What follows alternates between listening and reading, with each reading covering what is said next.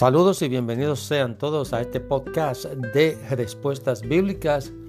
Hoy estaremos hablando en el programa de hoy del Sermón del Monte, el cual se encuentra en, Mateo capítulo 5, entre los versículos del 3 al 12. También vamos a estar hablando dentro del Sermón del Monte. Vemos cómo Jesús utiliza una ética en, en las bienaventuranzas y vamos a, estar dialogando sobre eh, un, un, histórico sermón del monte. ¿Por qué digo histórico? Porque este sermón tiene una historia y vamos a hacer un recorrido histórico de la interpretación de este sermón y vamos a estar hablando en los próximos programas también de, de la estructura y de la forma literaria de este sermón, eh, de su contexto, lo cual incluye las bienaventuranzas.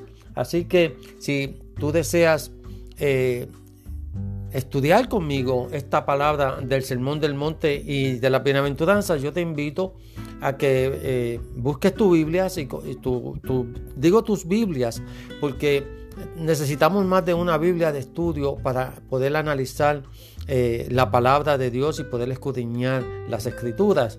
Y vamos a estar eh, moviéndonos entre el Evangelio de Mateo, capítulo 5, los primeros 12 versículos y también luego más adelante vamos a estar hablando, eh, eh, utilizando el Evangelio de Lucas, eh, capítulo 6 y los, y los versículos 20 al 23. Pero hoy, en este programa de, de respuestas bíblicas, vamos a entrar en la ética de Jesús en, en, en, este sermón del monte y en las bienaventuranzas como dije anteriormente, ¿qué vamos a estar eh, analizando el día de hoy? O vamos, eh, eh, es como una especie de introducción al Sermón del Monte que, vamos a estar entrando de lleno en el próximo programa.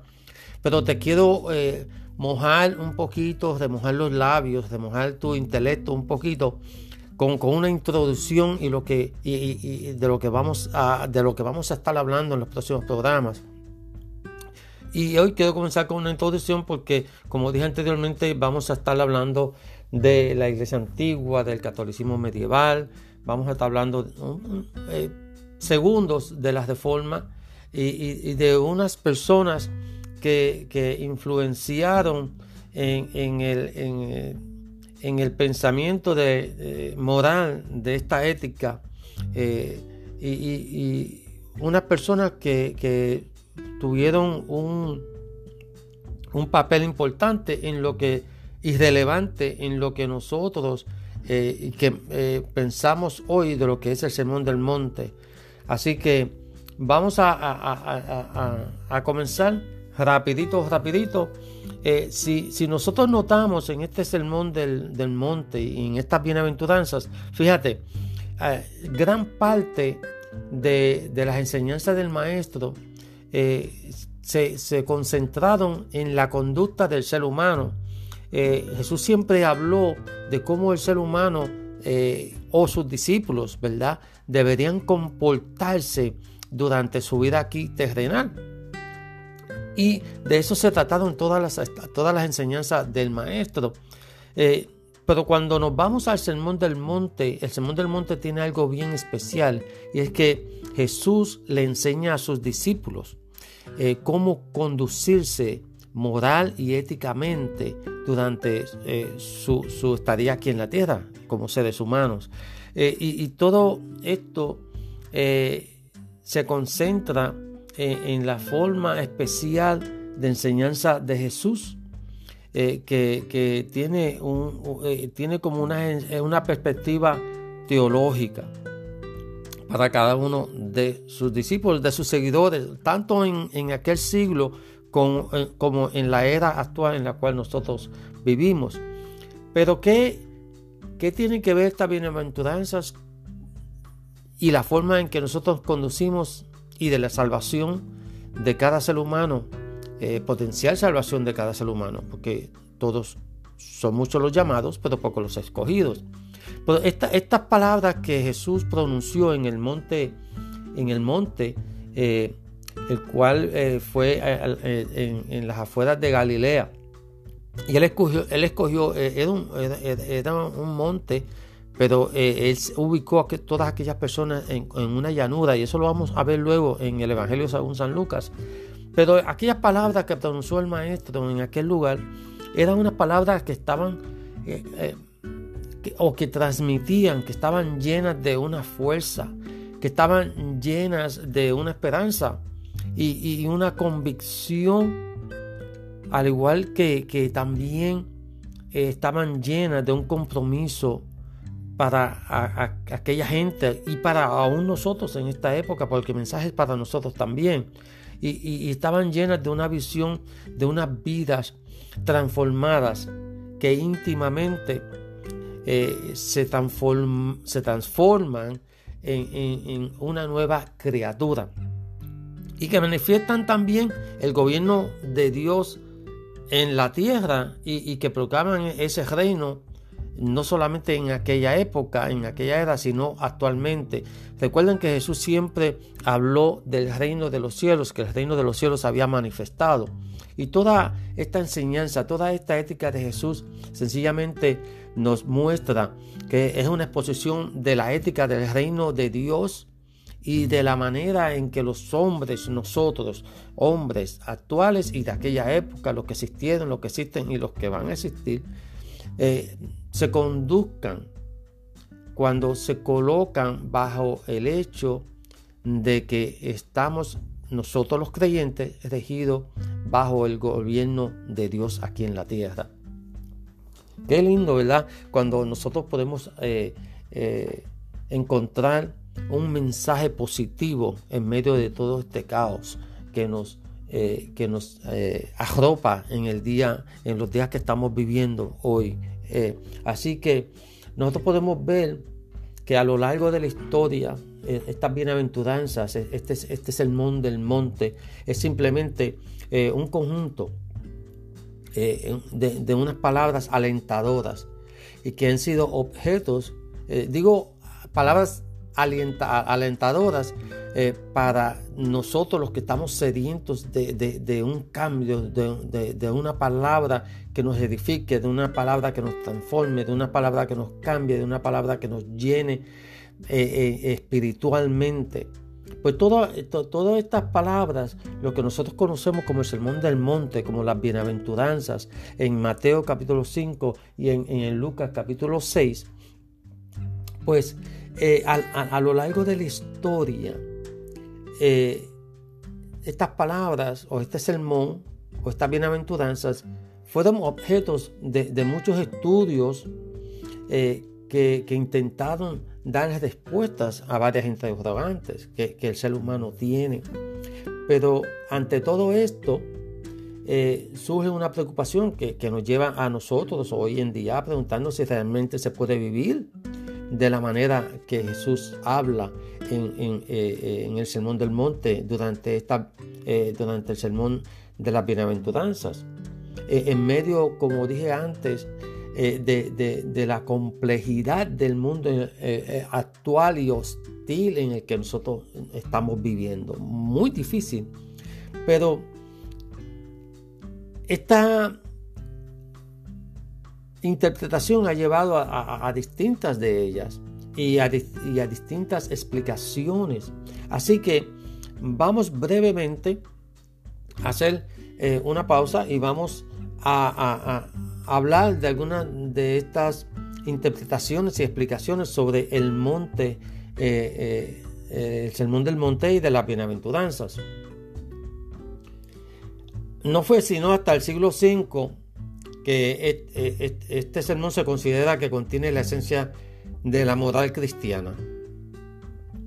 Expone Jesús eh, sus preceptos a los discípulos de cómo deben llevar prácticamente una vida sana, una vida, una vida de acuerdo a los mandamientos y a los preceptos de Dios aquí en la tierra.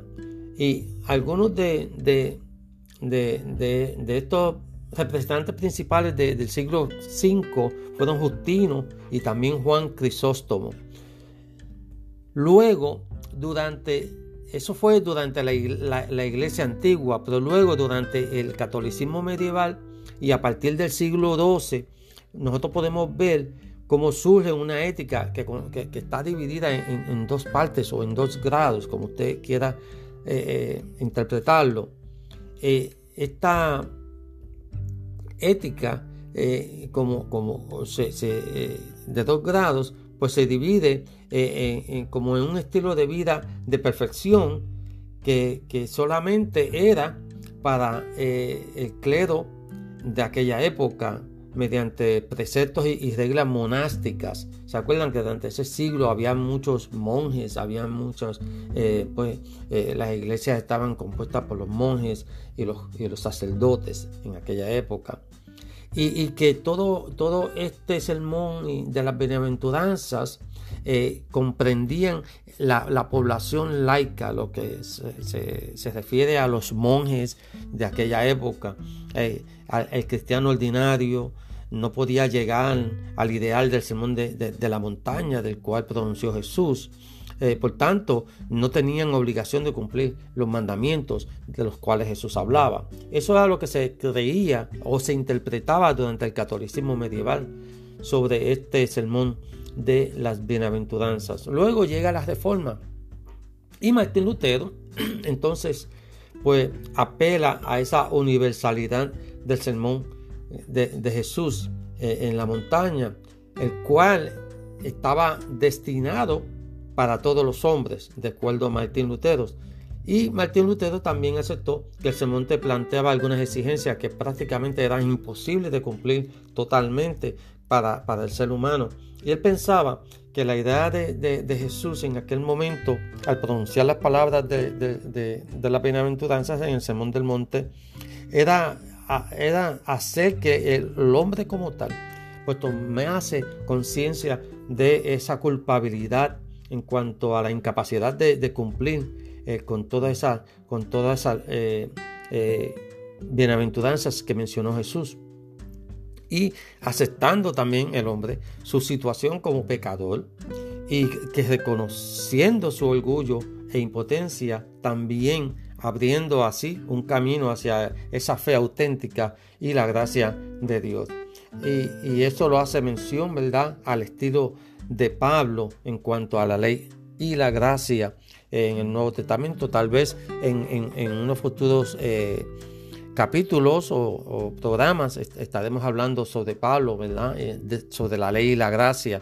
Eh, vamos a ver cómo, cómo podemos integrar la ley y la gracia luego más adelante en, el sermón del monte. Todo esto nos lleva a la era moderna, la cual estamos viviendo. Y alrededor del año 1900, tras la revolución eh, científica del Renacimiento, que todos conocen, y también la era de las luces, eh, se propone entonces una visión conceptual del sermón de la montaña y de la bienaventuranza que tiene eh, e incluye distintos matices eh, propuestos, por varios teólogos que marcaron eh, de una forma muy importante el pensamiento del cristiano de hoy en día y, del pensamiento teológico de los días que estamos viviendo. Vamos a brevemente a nombrar un par de, nombres que fueron más relevantes eh, sobre eh, este, pensamiento cristiano y teológico de, que, fueron relevantes y que influyeron al pensamiento de cómo nosotros interpretamos este sermón de la montaña hoy en día. Y los nombres son un poquito difíciles de mencionar porque son nombres europeos, eh, algunos son alemanes, etcétera, etcétera, pero voy a mencionar entre ellos, voy a mencionar cuatro o cinco. Y al primero que me refiero es al teólogo Wilhelm Hermann. Wilhelm Hermann, un, teólogo ¿verdad? De, la, de, aquella época europeo. Pues este señor defendió una ética más bien de un pensamiento moral eh, y aplicaba más a un nivel de actitud interior que a, a un nivel de actitud exterior. Eh, él decía, ¿verdad? Pues que, era nosotros el interior, el interior eh, eh, estaba, ese, esas bienaventuranzas estaban dirigidas a nuestro ser interior más que a la forma de nosotros actuar externamente. Interesantísimo, ¿verdad? Porque muchas personas hoy en día pues piensan lo mismo. No, es, es, mi adentro, no es mi afuera, es como yo eh, haga, eh, me sienta por dentro, es como yo le sirva a Dios en, mi mente, en mi corazón, no, la, forma exterior no importa. Pues así mismo pensaba este señor teólogo Wilhelm Hermann. También eh, hay otro teólogo que se llamó Friedrich Newman. Este señor interpretó esto como histórico y, limitó el sermón de las bienaventuranzas, el sermón del monte, a un tiempo, más bien al siglo I y, a un grupo de personas limitado, el cual él entendía que eran simplemente sus discípulos, que eh, lo que él quiso decirles es que ese, ese sermón que Jesús pronunció allí, en aquel sermón del monte, en aquella falda de aquella montañita, e, era para aquel grupo de personas solamente de aquel siglo. No, eso no, no, no era para nosotros en este siglo, no era para, para, el futuro. Era, se concentraba o se limitaba a aquel auditorio de aquella época. Otro teólogo del cual influyó mucho en, la forma de pensar o de interpretar las bienaventuranzas en nuestros días fue el señor Albert Schweitzer, un alemán. Eh, este señor explicó eh, sobre el sermón de la montaña y lo interpretó como una ética interina, eh, más bien escatológica, donde dice que Jesús predica la inminente llegada del reino de Dios, lo cual es, es verdad, y por tanto eh, exige, ¿verdad?, radicalmente este sermón y confirma una moral concreta, y, eh, pero limitada a ese periodo. Eh, un periodo que comprendía desde el anuncio del Sermón del Monte a su cumplimiento final. Pero, tras la expectativa frustrada del anuncio del reino escatológico eh, de Dios que se esperaba que sucediese, ¿verdad? Claramente de una forma inminente en aquel tiempo, pero que no ocurrió, porque los discípulos, los que escucharon a Jesús, decía que, que el guíos, porque el reino de los cielos estaba allí, se había llegado, pues todo el mundo esperaba que el reino de los cielos pues descendiera allí. Ellos no entendieron que Jesús era el reino de Dios. Por lo que entonces eh, este Señor dice que Jesús se equivocó y, como consecuencia el mensaje que Jesús dio en el monte eh, eh, eh, y, el sermón de la bienaventuranzas pues perdió sentido no teniendo una aplicación actual a nuestros días. Muy interesante. Otro teólogo del cual vamos a, a mencionar, hacer mención es Dietrich Bonhoeffer. Eh, este señor reforzó la idea de, seguimiento en la proclamación del mensaje de Jesús en el monte de la bienaventuranza, en el monte de la el mensaje de las bienaventuranzas, y, él, le dio un, nuevo matiz, eh, eh, un, compromiso en la llamada a, seguir que debe darse en, comunidad, no individualmente, pero en comunidad, y, que no se podía vivir esas bienaventuranzas que Jesús dijo en aquel, en aquel sermón eh, individualmente, sino en comunidad, en grupo. Y también diferenció lo que él entendió como una gracia barata y una gracia cara. Él se refirió a la, gracia barata, eh, que era una gracia sin seguimiento de Cristo, eh, la gracia sin la cruz, la, la gracia sin Jesucristo vivo y encarnado. Y la gracia cara, decía él, que era cara porque le cuesta al hombre la vida. Él decía que la gracia era gracia porque les regalaba la vida o les regala la vida al hombre. Y es cara porque condena el pecado. Es gracia porque justifica al pecador. Y él decía que la gracia era cara porque le ha costado cara a Dios. Porque le había costado la vida de su Hijo Jesucristo y que era gracia porque, sobre todo, porque Dios no consideró a su hijo demasiado caro como tal de devolvernos la vida, entregándolo todo por nosotros. Esa, es, esa fue la influencia del señor Dietrich Bonhoeffer, ah, ¿verdad? Sobre eh, eh, la entrega de, de, de, cómo él interpretó este sermón de las bienaventuranzas en, aquel monte. Y Leo Tolstoy, este señor eh, teólogo, era italiano, eh, si no me equivoco, eh, él, resumió este sermón de las bienaventuranzas como una expresión de una ética de amor universal, que defendiendo así, ¿verdad? Una, una postura de rechazo a la violencia, una, una, postura de rechazo a la abolición de los cargos públicos y la propiedad privada y las fronteras nacionales. Y esos son los teólogos, yo creo, más importantes que, que, influenciaron, eh, que influenciaron y que dieron unos matices a, la forma en que nosotros eh, eh, interpretamos como cristianos el sermón de la bienaventuranza en estos días de hoy. En la próxima ocasión vamos a estar hablando del sermón de la montaña y del Evangelio de Mateo eh, de lleno. Vamos a coger unos minutos para hablar sobre eso, eh, para, facilitar ¿verdad? la ubicación de la bienaventuranza y vamos a facilitar esa conexión con todo el mensaje de los Evangelios. Eh, vamos a, detenernos allí, en ese lugar, para, para entonces establecer esa estructura y la forma literaria del Evangelio de Mateo de aquel sermón del monte y vamos a hacer un repaso general de algunos aspectos concretos en cuanto a esa estructura y la forma literaria del sermón de la montaña o el sermón del monte o de las bienaventuranzas.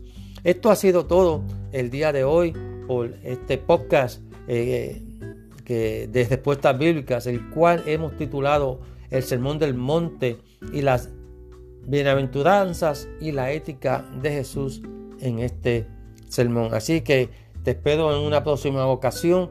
Eh, hasta aquí se despide de ti el pastor Luis Acevedo y esto ha sido Respuestas Bíblicas.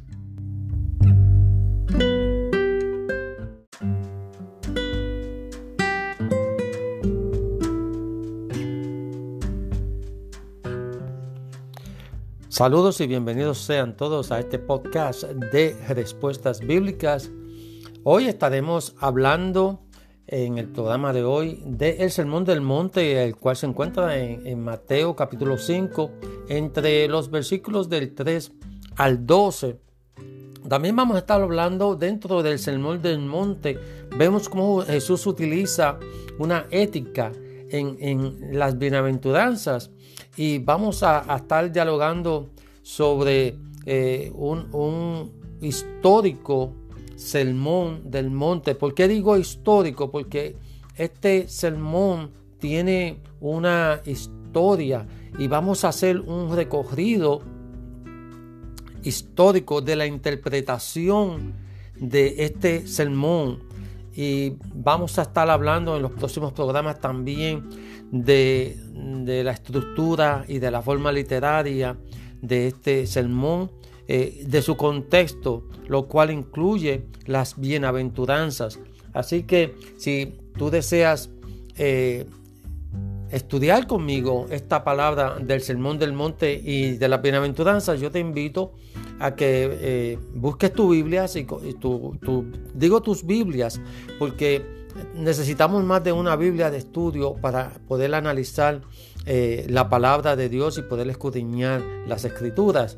Y vamos a estar eh, eh, moviéndonos entre eh, el Evangelio de Mateo, capítulo 5, los primeros 12 versículos, y también luego más adelante vamos a estar hablando, utilizando el Evangelio de Lucas, capítulo 6 y los, y los versículos 20 al 23. Pero hoy, en este programa de, de respuestas bíblicas, vamos a entrar en la ética de Jesús en, este sermón del monte y en las bienaventuranzas. Como dije anteriormente, que vamos a estar eh, analizando el día de hoy, o vamos, es como una especie de introducción al Sermón del Monte que, que, vamos a estar entrando de lleno en el próximo programa. Pero te quiero mojar un poquito, de mojar los labios, de mojar tu intelecto un poquito con, una introducción y lo que de lo que vamos a de lo que vamos a estar hablando en los próximos programas. Y hoy quiero comenzar con una introducción porque, como dije anteriormente, vamos a estar hablando de la iglesia antigua, del catolicismo medieval, vamos a estar hablando eh, segundos de las reformas y, y de unas personas que, influenciaron en, el, pensamiento de, moral de esta ética eh, y, unas personas que, tuvieron un, un, papel importante en lo que irrelevante en lo que nosotros eh, que eh, pensamos hoy de lo que es el sermón del monte así que vamos a, a comenzar rapidito, rapidito. Eh, si, nosotros notamos en este sermón del, monte y en estas bienaventuranzas, fíjate, eh, gran parte de, las enseñanzas del maestro eh, se, concentraron en la conducta del ser humano. Jesús siempre habló de cómo el ser humano o sus discípulos, ¿verdad?, deberían comportarse durante su vida aquí terrenal. Y de eso se trataron todas las, todas las enseñanzas del maestro. Eh, pero cuando nos vamos al Sermón del Monte, el Sermón del Monte tiene algo bien especial y es que Jesús le enseña a sus discípulos eh, cómo conducirse moral y éticamente durante eh, su, estadía aquí en la tierra como seres humanos.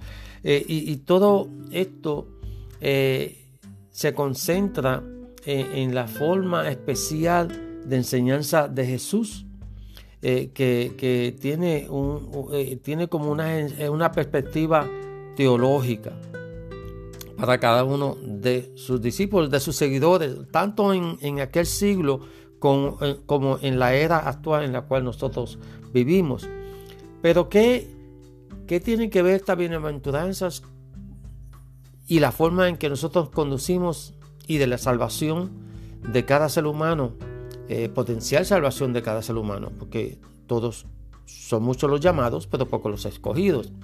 Pero estas palabras que Jesús pronunció en el monte, en el monte, eh, el cual eh, fue en, las afueras de Galilea, y él escogió, él escogió era un monte pero eh, él ubicó a todas aquellas personas en, una llanura y eso lo vamos a ver luego en el Evangelio según San Lucas. Pero aquellas palabras que pronunció el maestro en aquel lugar eran unas palabras que estaban eh, eh, o que transmitían, que estaban llenas de una fuerza, que estaban llenas de una esperanza y, una convicción, al igual que, que también estaban llenas de un compromiso para aquella gente y para aún nosotros en esta época, porque el mensaje es para nosotros también. Y, estaban llenas de una visión de unas vidas transformadas que íntimamente eh, se, se, transforman en, una nueva criatura y que manifiestan también el gobierno de Dios en la tierra y, y que proclaman ese reino no solamente en aquella época, en aquella era, sino actualmente. Recuerden que Jesús siempre habló del reino de los cielos, que el reino de los cielos había manifestado. Y toda esta enseñanza, toda esta ética de Jesús sencillamente nos muestra que es una exposición de la ética del reino de Dios y de la manera en que los hombres, nosotros, hombres actuales y de aquella época, los que existieron, los que existen y los que van a existir, eh, se conduzcan cuando se colocan bajo el hecho de que estamos nosotros los creyentes regidos bajo el gobierno de Dios aquí en la tierra. Qué lindo, ¿verdad? Cuando nosotros podemos eh, eh, encontrar un mensaje positivo en medio de todo este caos que nos, que nos arropa en el día, en los días que estamos viviendo hoy Eh, así que nosotros podemos ver que a lo largo de la historia, eh, estas bienaventuranzas, e, este, este sermón del monte, es simplemente eh, un conjunto de, unas palabras alentadoras y que han sido objetos, digo palabras alentadoras eh, para nosotros los que estamos sedientos de, un cambio, de, una palabra que nos edifique, de una palabra que nos transforme, de una palabra que nos cambie, de una palabra que nos llene eh, eh, espiritualmente. Pues todas estas palabras, lo que nosotros conocemos como el Sermón del Monte, como las bienaventuranzas, en Mateo capítulo 5 y en, en Lucas capítulo 6, pues eh, a, lo largo de la historia, eh, estas palabras o este sermón o estas bienaventuranzas fueron objetos de, muchos estudios eh, que, intentaron dar respuestas a varias interrogantes que, que el ser humano tiene. Pero ante todo esto, surge una preocupación que, que, nos lleva a nosotros hoy en día a preguntarnos si realmente se puede vivir de la manera que Jesús habla en, eh, el Sermón del Monte durante, esta, eh, durante el Sermón de las Bienaventuranzas.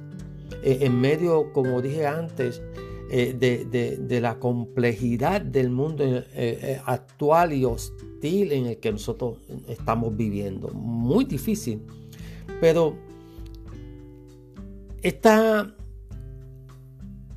interpretación ha llevado a, distintas de ellas y a, distintas explicaciones. Así que vamos brevemente a hacer eh, una pausa y vamos a, hablar de algunas de estas interpretaciones y explicaciones sobre el monte, eh, eh, el sermón del monte y de las bienaventuranzas. No fue sino hasta el siglo V que este sermón se considera que contiene la esencia de la moral cristiana. Expone Jesús eh, sus preceptos a los discípulos de cómo deben llevar prácticamente una vida sana, una vida, una vida de acuerdo a los mandamientos y a los preceptos de Dios aquí en la tierra. Y algunos de, de, de, de estos representantes principales del siglo V fueron Justino y también Juan Crisóstomo. Luego, durante, eso fue durante la, iglesia antigua, pero luego durante el catolicismo medieval y a partir del siglo XII, nosotros podemos ver cómo surge una ética que, está dividida en, dos partes o en dos grados, como usted quiera eh, eh, interpretarlo. Eh, esta ética eh, como, como eh, de dos grados, pues se divide eh, como en un estilo de vida de perfección que, solamente era para el clero de aquella época mediante preceptos y, reglas monásticas. ¿Se acuerdan que durante ese siglo había muchos monjes, había muchos, pues las iglesias estaban compuestas por los monjes y los, y los sacerdotes en aquella época? Y, que todo, todo este sermón de las bienaventuranzas eh, comprendían la, población laica, lo que se, refiere a los monjes de aquella época, eh, el cristiano ordinario, no podía llegar al ideal del sermón de, la montaña del cual pronunció Jesús. Eh, por tanto, no tenían obligación de cumplir los mandamientos de los cuales Jesús hablaba. Eso era lo que se creía o se interpretaba durante el catolicismo medieval sobre este sermón de las bienaventuranzas. Luego llega la reforma y Martín Lutero entonces pues apela a esa universalidad del sermón de, Jesús eh, en la montaña, el cual estaba destinado para todos los hombres, de acuerdo a Martín Lutero. Y Martín Lutero también aceptó que el sermón planteaba algunas exigencias que prácticamente eran imposibles de cumplir totalmente para, para el ser humano. Y él pensaba que la idea de, Jesús en aquel momento, al pronunciar las palabras de, de las bienaventuranzas en el Sermón del Monte, era, era hacer que el hombre como tal puesto me hace conciencia de esa culpabilidad en cuanto a la incapacidad de, cumplir eh, con todas esas eh, eh, bienaventuranzas que mencionó Jesús. Y aceptando también el hombre su situación como pecador y que reconociendo su orgullo e impotencia también abriendo así un camino hacia esa fe auténtica y la gracia de Dios. Y, y eso lo hace mención, ¿verdad?, al estilo de Pablo en cuanto a la ley y la gracia en el Nuevo Testamento, tal vez en, unos futuros eh, capítulos o, programas estaremos hablando sobre Pablo, ¿verdad? Eh, sobre la ley y la gracia. Eh, vamos a ver cómo, cómo podemos integrar la ley y la gracia luego más adelante en, en el Sermón del Monte. Todo esto nos lleva a la era moderna, la cual estamos viviendo. Y alrededor del año 1900, está la revolución eh, científica del Renacimiento, que todos conocen, y también la era de las luces, eh, se propone entonces una visión conceptual del sermón de la montaña y de la bienaventuranza, que tiene eh, e incluye distintos matices propuestos, propuestos por varios teólogos que marcaron de una forma muy importante el pensamiento del cristiano de hoy en día y, del pensamiento teológico de los días que estamos viviendo. Vamos a brevemente a nombrar eh, un par de, nombres eh, que fueron más relevantes eh, sobre esta, este, pensamiento cristiano y teológico de, que, fueron relevantes y que influyeron al pensamiento de cómo nosotros interpretamos este sermón de la montaña hoy en día. Y los nombres son un poquito difíciles de mencionar porque son nombres europeos, eh, algunos son alemanes, eh, etcétera, etcétera, pero eh, voy a mencionar entre ellos, voy a mencionar cuatro o cinco. Y al primero que me refiero es al teólogo Wilhelm Hermann. Wilhelm Hermann, un teólogo ¿verdad? De, la, de, aquella época europeo. Pues este señor defendió una ética más bien de un pensamiento moral eh, y aplicaba más a un nivel de actitud interior que a, un nivel de actitud exterior. Eh, él decía, ¿verdad? Pues que, era nosotros el interior, el interior eh, estaba, ese, esas bienaventuranzas estaban dirigidas a nuestro ser interior más que a la forma de nosotros actuar externamente. Interesantísimo, ¿verdad? Porque muchas personas hoy en día pues piensan lo mismo. No, es, es, mi adentro, no es mi afuera, es como yo eh, haga, eh, me sienta por dentro, es como yo le sirva a Dios en, mi mente, en mi corazón, no, la, forma exterior no importa. Pues así mismo pensaba este señor teólogo Wilhelm Hermann. También eh, hay otro teólogo que se llamó Friedrich Newman. Este señor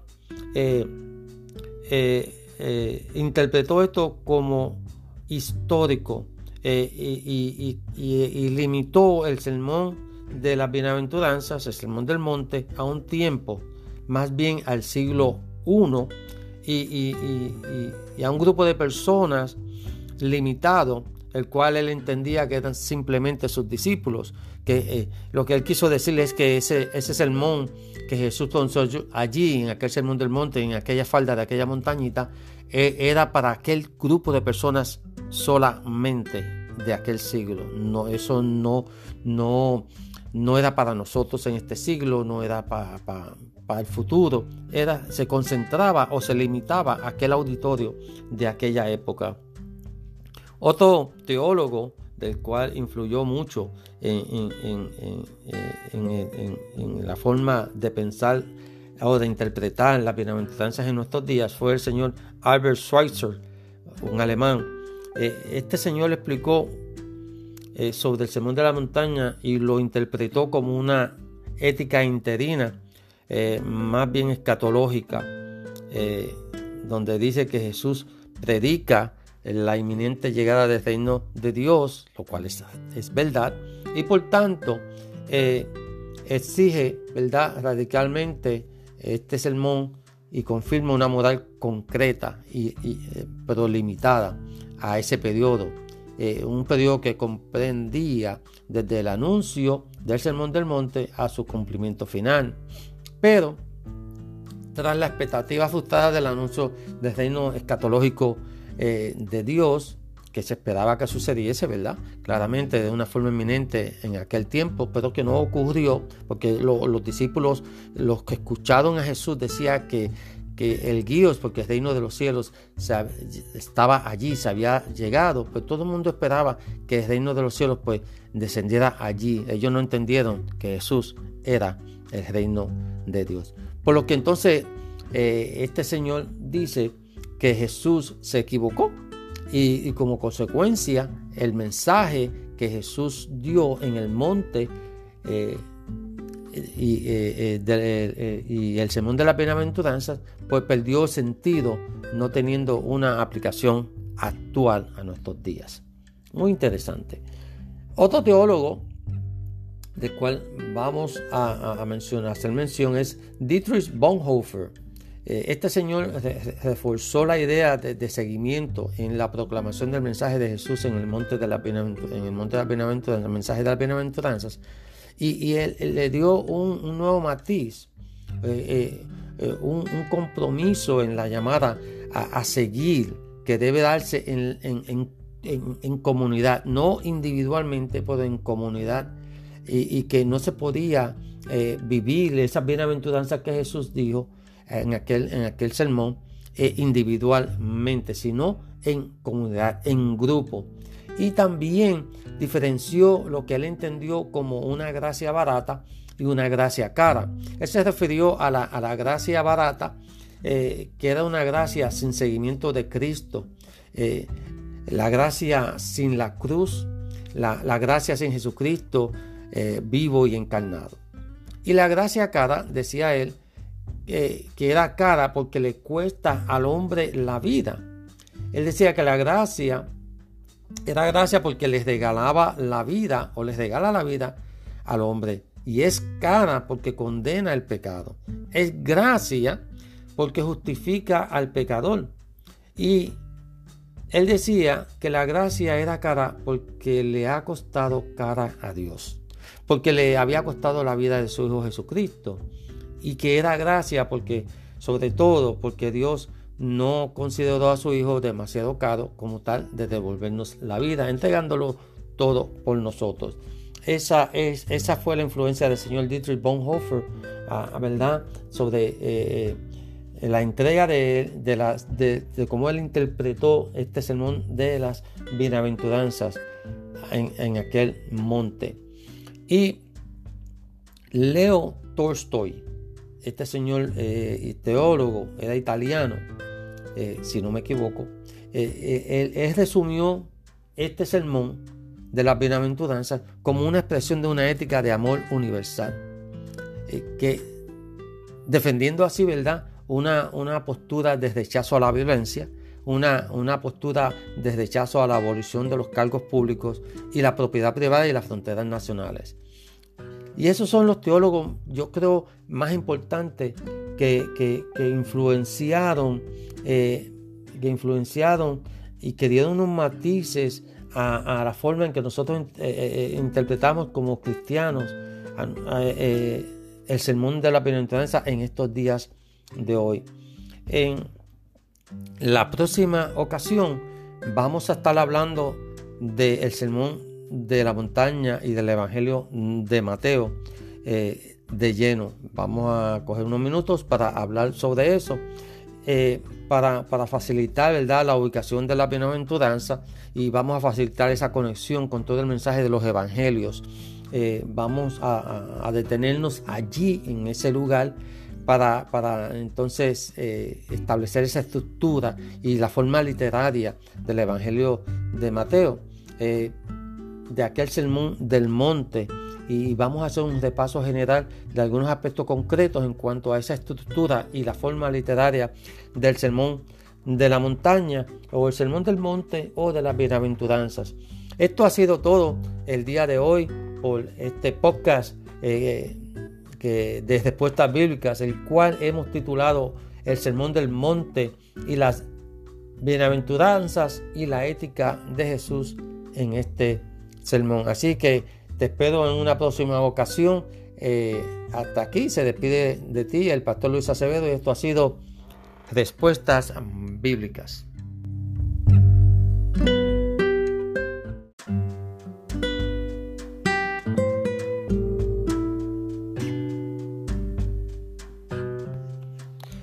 Saludos y bienvenidos sean todos a este podcast de respuestas bíblicas. Hoy estaremos hablando en el programa de hoy del Sermón del Monte, el cual se encuentra en, Mateo capítulo 5, entre los versículos del 3 al 12. También vamos a estar hablando dentro del Sermón del Monte.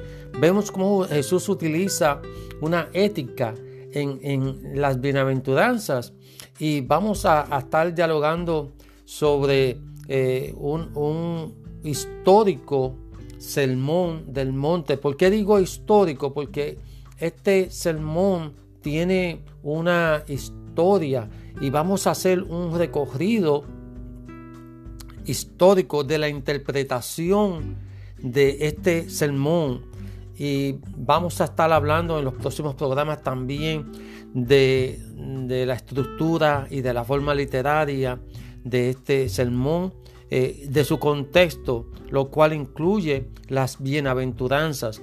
Así que si tú deseas eh, estudiar conmigo esta palabra del sermón del monte y de las bienaventuranzas, yo te invito a que eh, busques tu Biblia, y tu, digo tus Biblias, porque necesitamos más de una Biblia de estudio para poder analizar eh, la palabra de Dios y poder escudriñar las escrituras.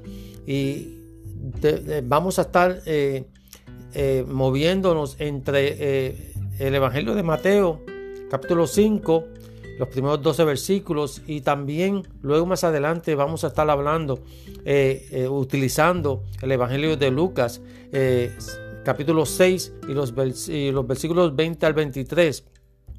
Pero hoy, en este programa de, de respuestas bíblicas, vamos a entrar en la ética de Jesús en, en este sermón del monte y en las bienaventuranzas como dije anteriormente, ¿qué vamos a estar eh, analizando el día de hoy? O vamos, eh, eh, es como una especie de introducción al Sermón del Monte que, vamos a estar entrando de lleno en el próximo programa. Pero te quiero mojar un poquito, remojar los labios, remojar tu intelecto un poquito. Con, una introducción y lo que de lo que vamos a de lo que vamos a estar hablando en los próximos programas. Y hoy quiero comenzar con una introducción porque, como dije anteriormente, vamos a estar hablando de la iglesia antigua, del catolicismo medieval, vamos a estar hablando eh, segundos de las reformas y, de unas personas que, influenciaron en, el, pensamiento de, moral de esta ética eh, y, unas personas que tuvieron un, un papel importante en lo que irrelevante en lo que nosotros eh, que eh, pensamos hoy de lo que es el sermón del monte. Así que vamos a, a, comenzar rapidito, rapidito. Eh, si, si, nosotros notamos en este sermón del, del monte y en estas bienaventuranzas, fíjate, gran parte de, de las enseñanzas del maestro eh, se, concentraron en la conducta del ser humano. Eh, Jesús siempre habló de cómo el ser humano eh, o sus discípulos, ¿verdad? Deberían comportarse durante su vida aquí terrenal. Y de eso se trataron todas las, todas las enseñanzas del maestro.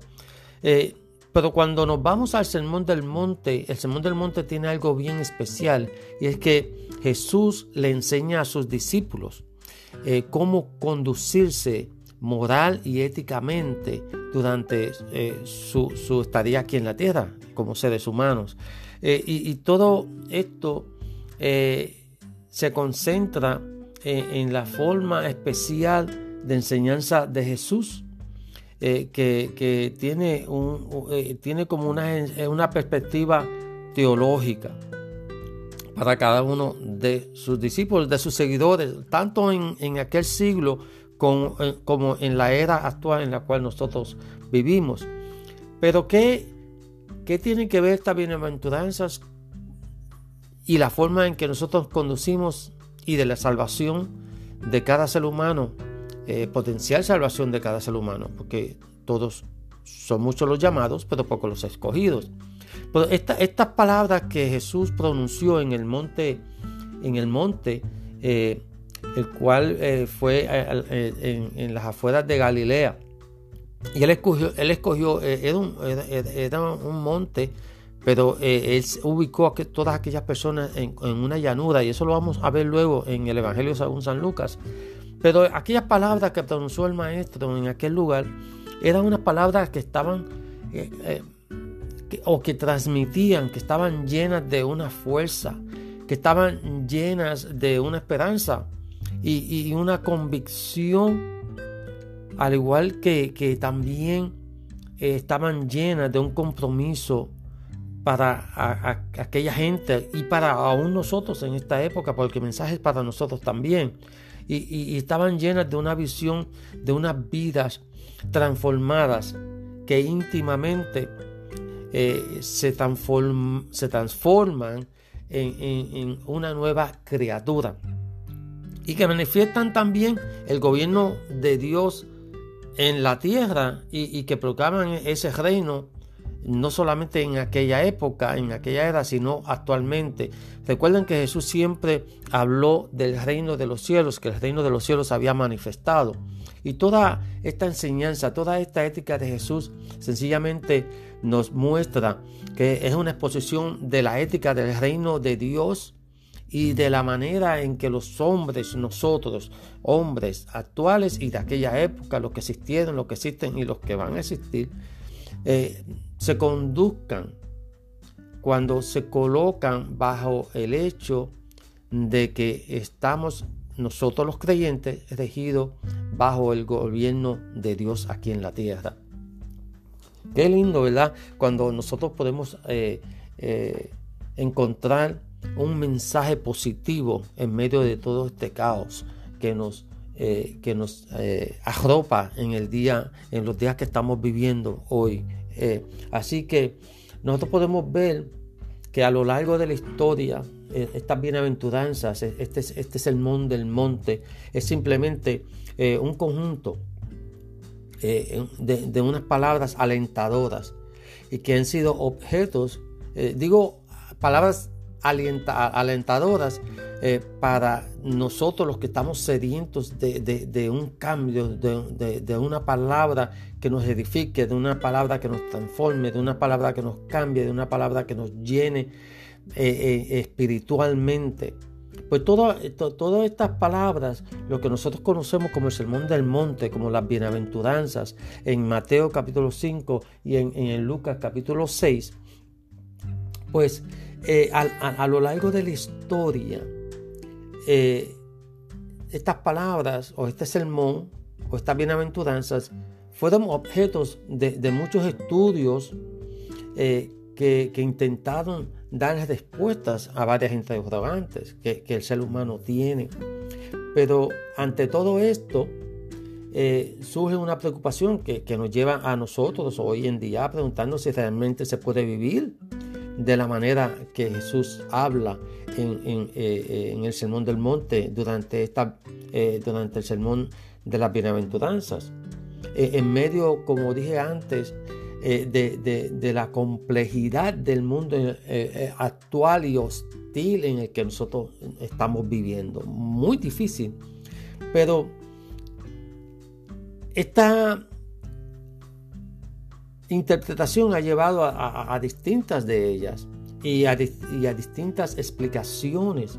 Así que vamos brevemente a hacer eh, una pausa y vamos a, hablar de algunas de estas interpretaciones y explicaciones sobre el monte, eh, eh, el sermón del monte y de las bienaventuranzas. No fue sino hasta el siglo V que este sermón se considera que contiene la esencia de la moral cristiana.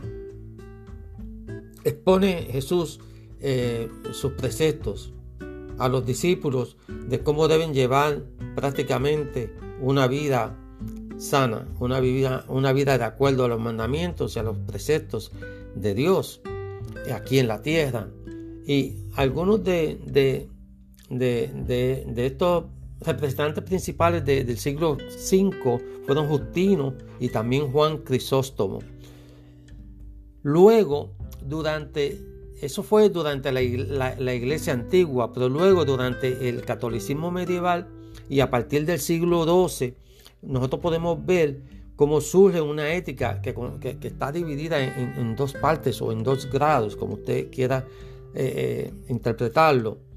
Eh, esta ética, como, como de dos grados, pues se divide como en un estilo de vida de perfección que, que solamente era para el clero de aquella época, mediante preceptos y, reglas monásticas. ¿Se acuerdan que durante ese siglo había muchos monjes, había muchos, eh, pues eh, las iglesias estaban compuestas por los monjes y los, los sacerdotes en aquella época? Y, que todo, todo este sermón de las bienaventuranzas eh, comprendían la, población laica, lo que se, refiere a los monjes de aquella época, el cristiano ordinario, no podía llegar al ideal del sermón de, la montaña del cual pronunció Jesús. Eh, por tanto, no tenían obligación de cumplir los mandamientos de los cuales Jesús hablaba. Eso era lo que se creía o se interpretaba durante el catolicismo medieval sobre este sermón de las bienaventuranzas. Luego llega la reforma y Martín Lutero entonces pues apela a esa universalidad del sermón de, Jesús eh, en la montaña, el cual estaba destinado para todos los hombres, de acuerdo a Martín Lutero. Y Martín Lutero también aceptó que el sermón planteaba algunas exigencias que prácticamente eran imposibles de cumplir totalmente para, para el ser humano. Y él pensaba que la idea de, Jesús en aquel momento, al pronunciar las palabras de, de las bienaventuranzas en el Sermón del Monte, era era hacer que el, hombre como tal, pues me hace conciencia de esa culpabilidad en cuanto a la incapacidad de, cumplir eh, con todas esas con todas eh, eh, bienaventuranzas que mencionó Jesús. Y aceptando también el hombre su situación como pecador y que reconociendo su orgullo e impotencia también abriendo así un camino hacia esa fe auténtica y la gracia de Dios. Y, eso lo hace mención, ¿verdad?, al estilo de Pablo en cuanto a la ley y la gracia en el Nuevo Testamento, tal vez en, unos futuros eh, capítulos o, programas estaremos hablando sobre Pablo, ¿verdad?, eh, sobre la ley y la gracia. Eh, vamos a ver cómo, cómo podemos integrar la ley y la gracia luego más adelante en, el Sermón del Monte. Todo esto nos lleva a la era moderna, la cual estamos viviendo. Y alrededor del año 1900, tras la revolución eh, científica del Renacimiento que todos conocen, y también la era de las luces, eh, se propone entonces una visión conceptual del sermón de la montaña y de la bienaventuranza que tiene eh, e incluye distintos matices eh, propuestos por varios teólogos que marcaron eh, de una forma muy importante el pensamiento del cristiano de hoy en día y, del pensamiento teológico de los días que estamos viviendo. Vamos a brevemente a nombrar un par de, nombres que fueron más relevantes eh, sobre eh, este, pensamiento cristiano y teológico de, que, que, fueron relevantes y que influyeron al pensamiento de cómo nosotros interpretamos este sermón de la montaña hoy en día. Y los nombres son un poquito difíciles de mencionar porque son nombres europeos, eh, algunos son alemanes, etcétera, etcétera, pero voy a mencionar entre ellos, voy a mencionar cuatro o cinco. Y al primero que me refiero es al teólogo Wilhelm Hermann. Wilhelm Hermann, un teólogo ¿verdad? De, la, de, aquella época europeo. Pues este señor defendió una ética más bien de un pensamiento moral eh, y aplicaba más a un nivel de actitud interior que a, un nivel de actitud exterior. Eh, él decía, ¿verdad? Pues que, era nosotros el interior, el interior eh, estaba, ese, esas bienaventuranzas estaban dirigidas a nuestro ser interior más que a la forma de nosotros actuar externamente. Interesantísimo, ¿verdad? Porque muchas personas hoy en día pues piensan lo mismo. No, es, es, mi adentro, no es mi afuera, es como yo eh, haga, eh, me sienta por dentro, es como yo le sirva a Dios en, mi mente, en mi corazón, no, la, forma exterior no importa. Pues así mismo pensaba este señor teólogo Wilhelm Hermann.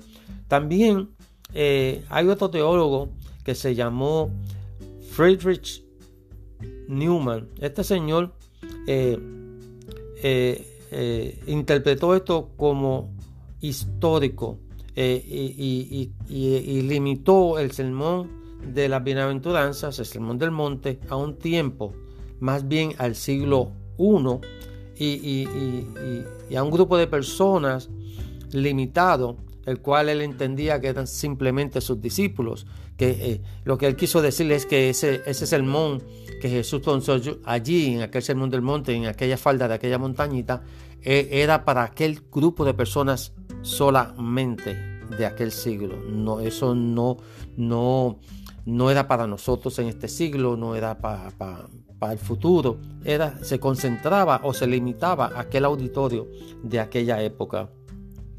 Otro teólogo del cual influyó mucho en, la forma de pensar o de interpretar las bienaventuranzas en nuestros días fue el señor Albert Schweitzer, un alemán. Eh, este señor explicó eh, sobre el sermón de la montaña y lo interpretó como una ética interina, eh, más bien escatológica, donde dice que Jesús predica la inminente llegada del reino de Dios, lo cual es, es verdad, y por tanto eh, exige, ¿verdad?, radicalmente este sermón y confirma una moral concreta, y, eh, pero limitada a ese periodo. Eh, un periodo que comprendía desde el anuncio del Sermón del Monte a su cumplimiento final. Pero, tras la expectativa frustrada del anuncio del reino escatológico eh, de Dios que se esperaba que sucediese, ¿verdad? Claramente de una forma inminente en aquel tiempo, pero que no ocurrió, porque los discípulos, los que escucharon a Jesús, decía que, que el guíos, porque el reino de los cielos estaba allí, se había llegado, pues todo el mundo esperaba que el reino de los cielos pues descendiera allí. Ellos no entendieron que Jesús era el reino de Dios. Por lo que entonces eh, este Señor dice, que Jesús se equivocó y, como consecuencia el mensaje que Jesús dio en el monte eh, eh, eh, y, el sermón de la bienaventuranzas pues perdió sentido no teniendo una aplicación actual a nuestros días. Muy interesante. Otro teólogo del cual vamos a, a mencionar, hacer mención es Dietrich Bonhoeffer este señor reforzó la idea de, seguimiento en la proclamación del mensaje de Jesús en el monte de la en el monte de la el mensaje de las bienaventuranzas, y, él, le dio un, nuevo matiz, eh, eh, un, compromiso en la llamada a, seguir que debe darse en, comunidad, no individualmente, pero en comunidad, y, que no se podía vivir esas bienaventuranzas que Jesús dijo en aquel, en aquel sermón eh, individualmente, sino en comunidad, en grupo. Y también diferenció lo que él entendió como una gracia barata y una gracia cara. Él se refirió a la, gracia barata, eh, que era una gracia sin seguimiento de Cristo, eh, la gracia sin la cruz, la, la gracia sin Jesucristo vivo y encarnado. Y la gracia cara, decía él, que era cara porque le cuesta al hombre la vida. Él decía que la gracia era gracia porque les regalaba la vida o les regala la vida al hombre y es cara porque condena el pecado. Es gracia porque justifica al pecador. Y él decía que la gracia era cara porque le ha costado cara a Dios, porque le había costado la vida de su Hijo Jesucristo, y que era gracia porque, sobre todo, porque Dios no consideró a su Hijo demasiado caro como tal de devolvernos la vida, entregándolo todo por nosotros. Esa, es, esa fue la influencia del señor Dietrich Bonhoeffer, ah, ¿verdad? Sobre eh, eh, la entrega de, de, de, cómo él interpretó este sermón de las bienaventuranzas en, aquel monte. Y Leo Tolstoy, este señor eh, teólogo, era italiano, eh, si no me equivoco, eh, él, resumió este sermón de las bienaventuranzas como una expresión de una ética de amor universal, que defendiendo así, ¿verdad? una, una postura de rechazo a la violencia, una, una, postura de rechazo a la abolición de los cargos públicos y la propiedad privada y las fronteras nacionales. Y esos son los teólogos, yo creo, más importantes que, influenciaron, eh, que influenciaron y que dieron unos matices a, la forma en que nosotros eh, eh, interpretamos como cristianos el sermón de la bienaventuranza en estos días de hoy. En la próxima ocasión vamos a estar hablando del sermón de la montaña y del Evangelio de Mateo eh, de lleno. Vamos a coger unos minutos para hablar sobre eso, eh, para, facilitar ¿verdad? la ubicación de la bienaventuranza y vamos a facilitar esa conexión con todo el mensaje de los Evangelios. Eh, vamos a detenernos allí en ese lugar para, entonces eh, establecer esa estructura y la forma literaria del Evangelio de Mateo, de aquel sermón del monte. Y vamos a hacer un repaso general de algunos aspectos concretos en cuanto a esa estructura y la forma literaria del sermón de la montaña o el sermón del monte o de las bienaventuranzas. Esto ha sido todo el día de hoy por este podcast. Eh, que de respuestas bíblicas, el cual hemos titulado El Sermón del Monte y las bienaventuranzas y la ética de Jesús en este sermón. Así que te espero en una próxima ocasión. Eh, hasta aquí se despide de ti el pastor Luis Acevedo y esto ha sido Respuestas Bíblicas. Saludos, soy el pastor Luis Acevedo y quiero darte la más cordial bienvenida a mi podcast, donde estaremos hablando de todo un poco, estudiando la palabra, definiendo y explicando doctrinas y verdades bíblicas e intentando a la vez de contestar aquellas interrogantes que surgen cuando escudriñamos la palabra de Dios. Quédate conmigo, que este episodio de Palabra con Sabiduría comienza ahora. Gracias por escuchar. Será hasta una próxima ocasión donde continuaremos estudiando, analizando y aprendiendo un poco más de la palabra de Dios. Shalom. Será hasta una próxima ocasión. Que Dios te bendiga. Nuevamente, gracias por acompañarme en este nuevo episodio de Palabra con Sabiduría con este tu amigo y hermano y tu servidor, el pastor Luis Acevedo. Y para todos aquellos que eh, están eh, escuchando por primera vez, estamos hablando del el sermón del monte, hablando de las bienaventuranzas y en eso es que nos vamos a concentrar a través de este podcast, pero para facilitar más bien la ubicación de, estas bienaventuranzas y, la conexión que, que, tiene con todo el mensaje de los evangelios, eh, vamos a, detenernos un momento antes de comenzar a hablar de, las bienaventuranzas. Eh, y nos vamos a centrar en, lo que diríamos es la estructura y, su forma literaria para poder entender lo que encierra estas bienaventuranzas dentro del sermón del monte. Es importante estudiar esta, forma literaria en que este sermón del monte Jesús lo expresa y, la estructura que, contiene. A veces nosotros queremos, eh, eh, estudiamos la palabra o leemos la palabra, pero no, no vamos más allá, no nos profundizamos en la palabra.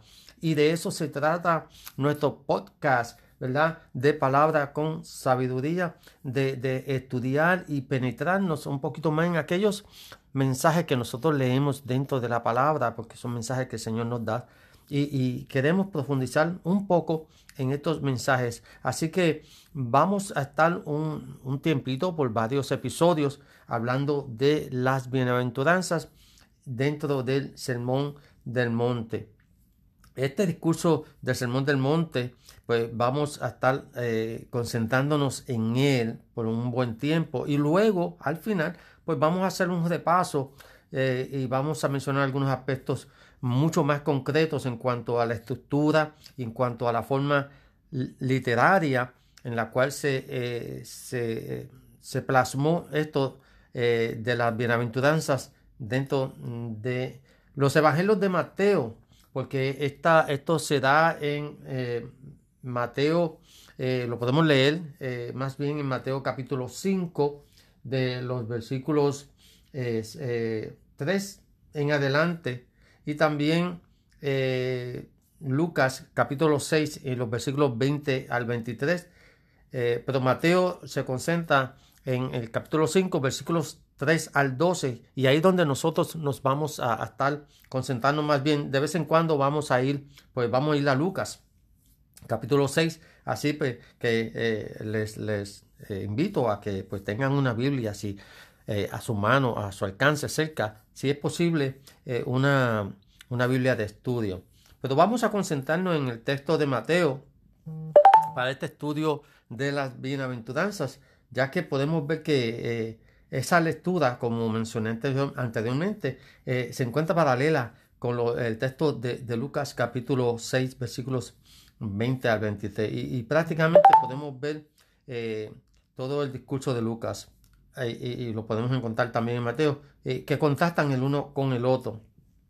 Así que eh, Mateo, eh, eh, el discípulo que escribió ¿verdad? este evangelio, podemos notar nosotros que, que él se, con que se interesó más en, recopilar y, de la misma manera presentar el pensamiento de Jesús más que, en, esta, en estas bienaventuranzas de presentarlo de esa forma que en, darle un contenido narrativo. Solo lo, lo, escribió de una forma que era lo que Jesús estaba pensando en vez de, eh, de una forma narrativa. Y, eso es lo que vemos nosotros aquí en este capítulo 5 del el Evangelio según Mateo. Pero hay cuatro puntos fundamentales ¿verdad? Eh, que, que es en el que se enfoca, se enfoca, perdón, se enfoca eh, eh, Mateo dentro de, este sermón de las bienaventuranzas aquí en el capítulo 5. Uno de los puntos es que Jesús de Nazaret, él dice que es el Hijo de Dios, es el Mesías, es el esperado por el pueblo judío, ya que ellos pues llevaban mucho tiempo esperando por un Mesías, y estaban ansiosos y, es uno de los puntos fundamentales que, se concentra aquí, que Mateo menciona aquí en, este capítulo 5. El segundo punto fundamental de este eh, sermón de la montaña y de la bienaventuranza es que en Jesús, eh, descendiente de David, en el, capítulo 1, eh, capítulo 1, versículo 6, capítulo 20, versículo 30 y 31, y el capítulo 21, versículo 9 eh, de eh, aquí del Evangelio de Mateo. Eh, era se ve, ¿verdad?, que se cumplen las profecías del Antiguo Testamento en Jesús como descendiente del rey David. Tercer, el punto fundamental del Sermón del Monte y o las bienaventuranzas es que el pueblo judío no llegó a comprender eh, la categoría espiritual ni la profundidad de la obra eh, que, realizó Jesús en obediencia ¿verdad? perfecta a la voluntad de su Padre. Y el cuarto punto es que eh, Mateo nos describe el rechazo de Jesús, el Cristo, por parte del judaísmo palestino de aquella época y que proyectó el mensaje evangélico al mundo gentil de, esa forma, revelando su sentido universal. Y de eso vamos a, estar hablando en los próximos eh, episodios de este podcast. Pero hay un algo característico de este evangelio y es que eh, tiene una, una, continua referencia a, lo que es el Antiguo Testamento con un propósito y, es con, con, el propósito de demostrar que las Santas Escrituras tienen un pleno cumplimiento en la figura eh, impactante de Jesús de Nazaret. Y le puedo dar muchos versículos, pero entonces pues nos cogería mucho tiempo. Lo podemos ver en el capítulo 1, versículos 22 al 23, capítulo 2, versículos 15 y versículos 17 al 18, el capítulo 4, eh, eh, versículos 14 al 16, capítulo 8, versículos, versículos 7, el capítulo 12, versículos 17 al 21, 13, capítulo 13, versículo 35, capítulo 21, versículos 4 y 5, capítulo 27, versículos 9 al 10. Le doy esas referencias para que ustedes pues, las puedan leer, las puedan escudriñar y las puedan estudiar y se empapen bien de, esto que acabo de decir, que eh, el objetivo de, Mateo es, ¿verdad?, que este, hace referencia al Antiguo Testamento aquí para demostrar el cumplimiento completo y pleno de Jesús de Nazaret. Mateo observamos que más que Marcos y más que Lucas, pues menciona con frecuencia y, cita de la ley y, de los profetas. En el capítulo 5, versículos 17, 18, en el capítulo 7, versículo 12, eh, en el capítulo 11, versículo 13, el capítulo 22, versículo 40, y también nos hace una referencia a ciertas tradiciones y prácticas religiosas eh, judías que estaban vigentes en esa época entre otros. Eh, también eh, esto lo puedes encontrar en el capítulo 15, versículo 2 y el capítulo 23, versículo 5, 16 al 23. También eh, Mateo nos presenta a Jesús como, siendo más bien un intérprete de las escrituras. dándonos a entender que Jesús es el maestro sin, sin igual, ¿verdad? Que eh, básicamente desde, eh, desde la verdad y desde la autenticidad, pues descubre, saca a la luz lo falso de ciertas actitudes humanas aparentemente piadosas, pero que en realidad están llenas de, avidez eh, por, por, recibir el aplauso del público. Y eso lo puedes encontrar en el capítulo 6 y versículo 1. Pero especialmente interesante, vemos el trato que da al aspecto pedagógico de la actividad de Jesús. Eh, mientras que, Mateo, perdón, mientras que Marcos y Lucas pues asocian las palabras de Jesús al momento concreto en que fueron pronunciadas, Mateo las escribe de un modo mucho más ordenado y me estoy, estoy refiriendo a las bienaventuranzas en el Sermón del Monte, de eso es que estamos hablando.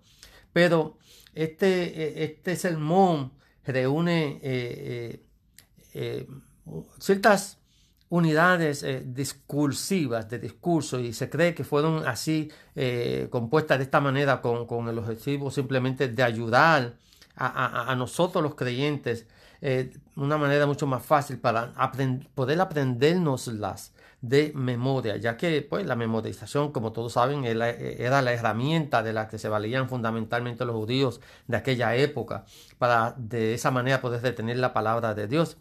Pero entre otros discursos, eh, también se encuentra el que, que, nos ocupa en este día, que es el sermón del monte, de las bienaventuranzas. Y estos sermones o, discursos que aparecen en el Evangelio, eh, tanto de Mateo, Lucas, Marcos y Juan, pues eh, han, sido precedidos y seguidos por determinadas fórmulas literarias que sirven de marco. Y el tema que más predomina en la predicación de nuestro Señor Jesucristo, como todos saben, si han leído los evangelios, es, es el reino de Dios. Se concentra Jesucristo en el reino de Dios. Él siempre anunció, ¿verdad?, que el reino de Dios ya estaba entre ellos. Eh, no solamente eh, eh, se refería al reino de Dios, él también, él también hablaba de lo que es el reino de los cielos, ¿verdad? Y que tenía una doble realidad presente y una realidad futura. Eh, el ya, pero todavía no. Eh, eso lo vamos a, ver más adelante en otros episodios cuando estemos eh, más profundamente entrando de lleno a lo que es el sermón del monte y las bienaventuranzas.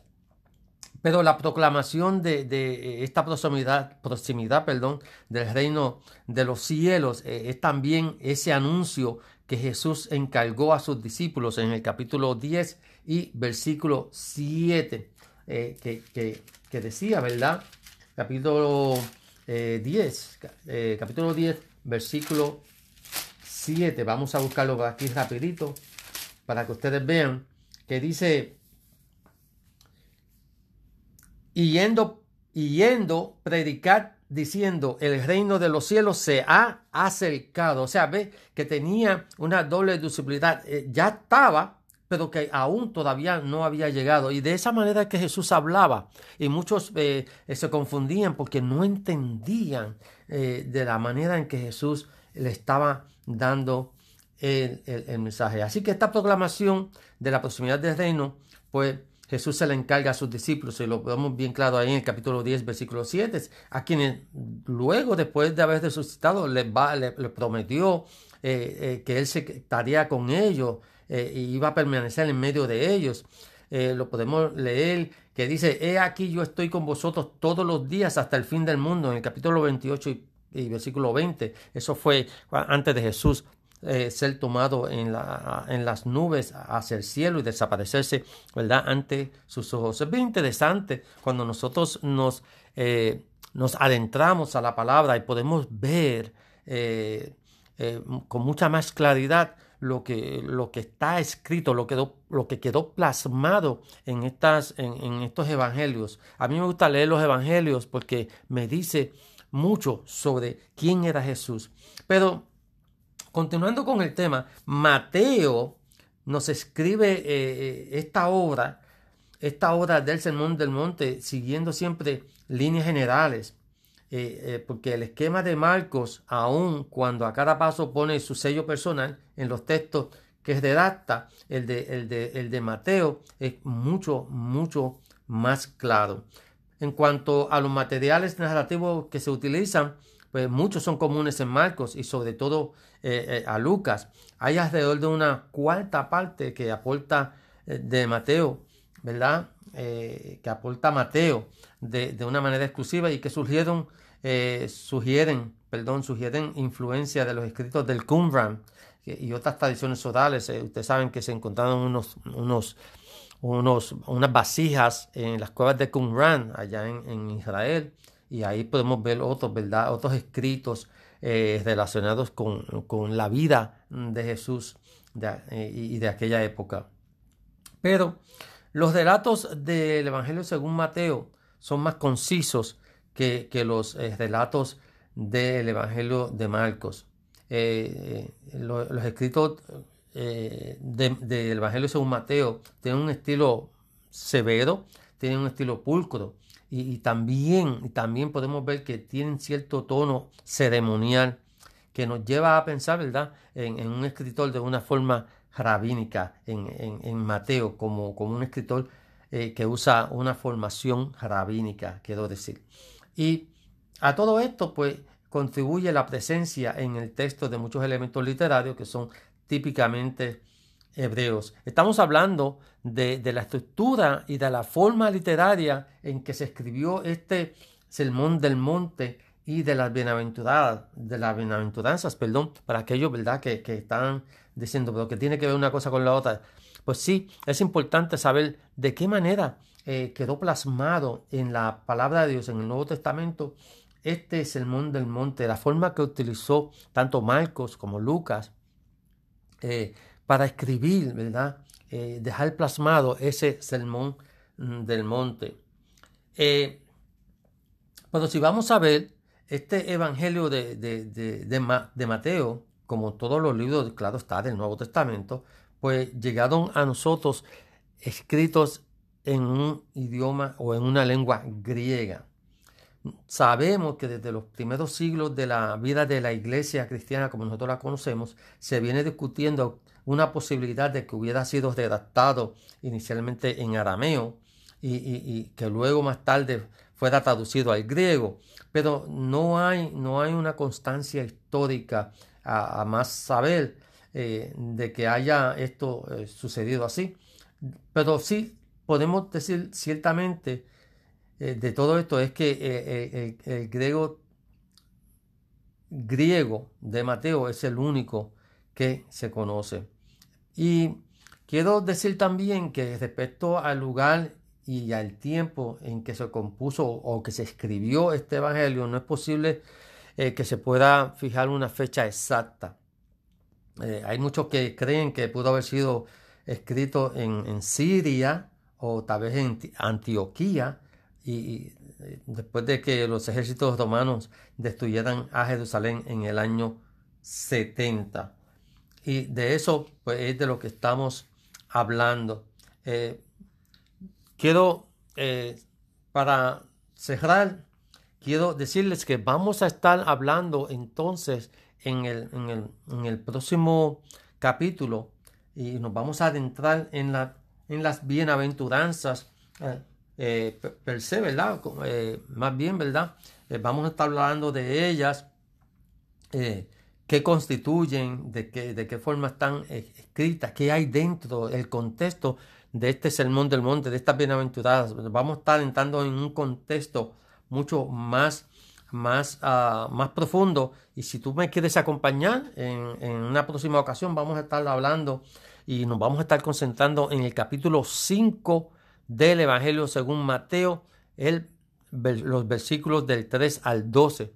Eh, y también como referencia al Evangelio de Lucas capítulo 20 y versículo 23. Así que te invito para que me acompañes en una próxima ocasión donde estaremos hablando un poquito más eh, en nuestro próximo eh, episodio de el sermón del monte y las bienaventuradas y las bienaventuranzas. te doy gracias por acompañarme en este día. Esto ha sido todo por el momento. Se despide de ti el pastor Luis Acevedo y esto ha sido palabra con sabiduría con el pastor Luis Acevedo. Que Dios te bendiga. Shalom.